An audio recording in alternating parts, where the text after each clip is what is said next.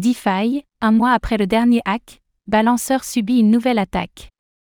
Après un hack ayant entraîné la perte de 200 millions de dollars le mois dernier, Balanceur subit une nouvelle attaque, cette fois-ci sur le front-end du protocole. Quelles sont les mesures à prendre?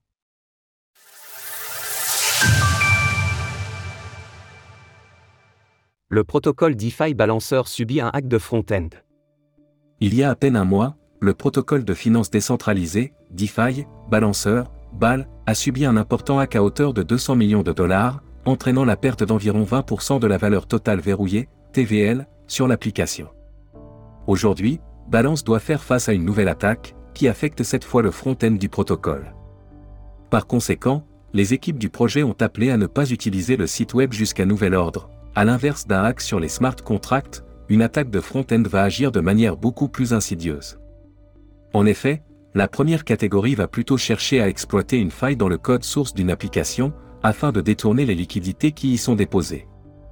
De son côté, l'attaque de front-end ciblera, comme son nom l'indique, interface utilisateur. À partir de là, plusieurs possibilités peuvent être envisagées. L'une d'elles peut consister à tenter de faire approuver un smart contract frauduleux aux victimes, en s'en prenant notamment aux fournisseurs de Domain Name System, DNS, pour remplacer un smart contract légitime par du code malveillant. Le montant des pertes reste encore flou. Lors de la rédaction de ces lignes, les conséquences de cette attaque n'étaient pas encore claires, bien que celle-ci semble bien plus mesurée que celle du mois dernier.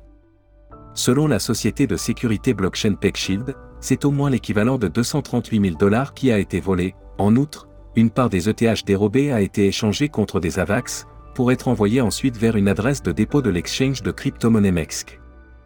Pour les personnes pensant avoir approuvé un smart contract frauduleux, que ce soit sur Balancer ou ailleurs, il est important de supprimer rapidement ces autorisations, avant qu'elles n'entraînent un potentiel drainage de fonds.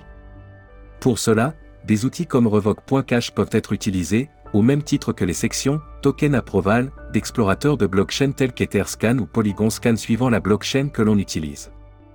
Au-delà du hack du mois précédent, Balancer avait également alerté sur un autre problème en début d'année, appelant ses utilisateurs à retirer certaines liquidités des poules.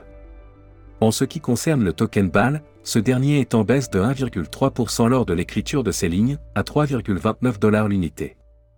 Depuis son plus haut historique pendant le dernier bull market, le prix de l'actif a été dévalué de plus de 95%.